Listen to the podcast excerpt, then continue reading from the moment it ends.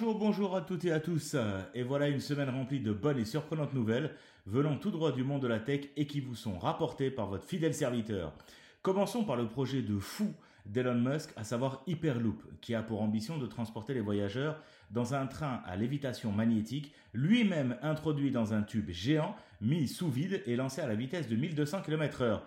Ne vous inquiétez pas, c'est pas encore fait, mais en tout cas, après 400 essais sans passagers, l'entreprise californienne a décidé d'embarquer deux personnes, son cofondateur, Josh Giggle, et Sarah Lucian, directrice de l'expérience passager. En effet, cet essai réalisé le 8 novembre dans le tube expérimental Develop dans le Nevada a réussi à propulser ce train à 172,8 km heure sur 500 mètres. Donc ça a fonctionné et l'objectif de 1200 km heure est estimé lui pour 2030, ce qui en conséquence pourrait potentiellement relier Alger à Oran, on ne sait jamais, en 34 minutes. En deux, le marché mondial de la signature électronique va progresser de 25% cette année, porté par le besoin toujours plus fort des entreprises de signer des contrats. Avec la visioconférence, c'est l'autre gagnant du confinement et de la distanciation physique de ce fait. Cette activité est portée par le besoin toujours plus fort des entreprises de signer des contrats, mais avec souvent l'impossibilité pour les cadres et les employés de se déplacer en personne pour cela.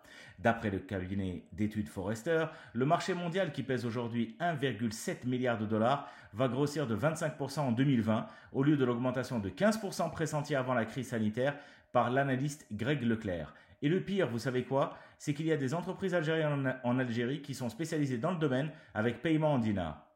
3. En 2030, les robots composeront bientôt un quart des effectifs de l'armée britannique. C'est pas moi qui vous le dis, hein, mais le chef d'état-major de la défense britannique, Nick Carter, qui a récemment prédit que jusqu'à un quart de l'armée pourrait être constitué de systèmes autonomes dans un avenir proche. Interrogé sur le plateau de Sky News, le général a spéculé qu'à mesure que le cyber et l'espace rejoindront les domaines plus traditionnels de l'armée de terre, de l'air et de mer, les systèmes d'intelligence artificielle deviendront une partie intégrante de l'effort de modernisation des forces armées.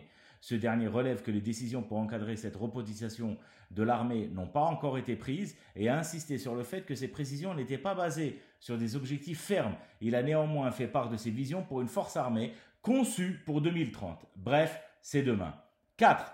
Attention, attention, ces chiffres vont vous donner le vertige, ça pique les oreilles et c'est parti. 583 000 commandes par seconde sur la plateforme. Oui, vous avez bien entendu, par seconde. 16 millions de produits à prix réduit ont déjà été vendus. 372,3 milliards de yuan, soit l'équivalent de 47,71 milliards d'euros, soit plus de 56 milliards de dollars de chiffre d'affaires. Ce n'est pas fini et ça ne cesse d'augmenter car ce sont les chiffres d'hier uniquement alors que les offres sont étalées sur 4 jours et à l'heure où je vous parle ça monte et ça prévoit un chiffre, astronomique pour cette année. Ce que vous venez d'entendre sont les chiffres enregistrés et annoncés officiellement par la plateforme de vente en ligne Alibaba, le géant chinois du e-commerce qui a lancé ses offres exclusives à l'occasion de, la journée des célibataires du 11-11, le 11 novembre. Cet événement lancé en 2009 est le plus important au monde pour le commerce en ligne devant le Black Friday et le Cyber Monday américain. En cinquième position, selon un document interne consulté par VentureBeat, FastPay, une nouvelle technologie de Facebook en développement, permet de confirmer un paiement, écoutez bien, intercontinental en moins de 100 millisecondes. L'infrastructure réalise plus de 80 000 transactions par seconde et avec au maximum 20 autorités de paiement différentes. Cette vitesse d'exécution varie selon la zone géographique d'émission. Depuis la côte ouest des États-Unis, le délai est de moins de 200 millisecondes, alors que depuis le Royaume-Uni, il est de 50 millisecondes. FastPay a déjà été testé sur Amazon Web Services et il faut noter enfin que cette architecture est supportée par des ordinateurs basiques dont le coût d'exploitation est inférieur à 4000 dollars par mois. C'est juste exceptionnel et incroyable. 6. Avec déjà 800 satellites placés en orbite, SpaceX a démarré ses services pour une partie de l'Amérique du Nord. Le service coûte, écoutez bien, 99 dollars par mois, auquel il faut ajouter les frais de mise en service de 499 dollars qui comprennent un terminal, une antenne sur trépied et un routeur Wi-Fi. Les premiers bêta-testeurs sont ravis et en moyenne, d'après une centaine de témoignages, le service d'Elon Musk permet de bénéficier d'un débit de 95 MB par seconde en téléchargement pour environ 38 millisecondes de latence. Certains bêta-testeurs ont même bénéficié d'un débit au-delà de 200 MB par seconde pour les vitesses les plus élevées.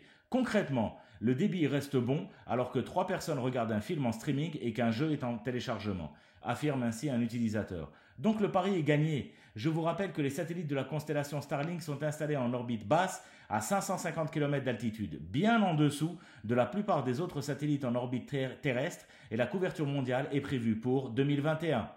Et pour finir, on retombe sur Terre, mais on est heureux pour une nouvelle start-up algérienne dénommée Wirili.com, fondée par M. Hamadi Samir et M. Rashdi Shakib, qui se lance sur le web algérien avec pour objectif d'être un comparateur des offres d'assurance afin de simplifier les procédures lors de la recherche des meilleurs tarifs et services des compagnies d'assurance, comme l'assurance voyage, l'assurance auto, la mutuelle habitation, etc. Avec la possibilité pour les agents d'assurance de digitaliser leurs services sur leur plateforme et pour les clients de faire un devis. Donc ça avance dans la digitalisation du secteur des assurances et cette société va se lancer aussi dans le segment des banques dans un proche avenir. On leur souhaite toute la réussite possible. Ce petit point de presse de l'actualité numérique est désormais terminé et on se donne rendez-vous la semaine prochaine, le même jour et pas à la même heure. Prenez soin de vous. Merci.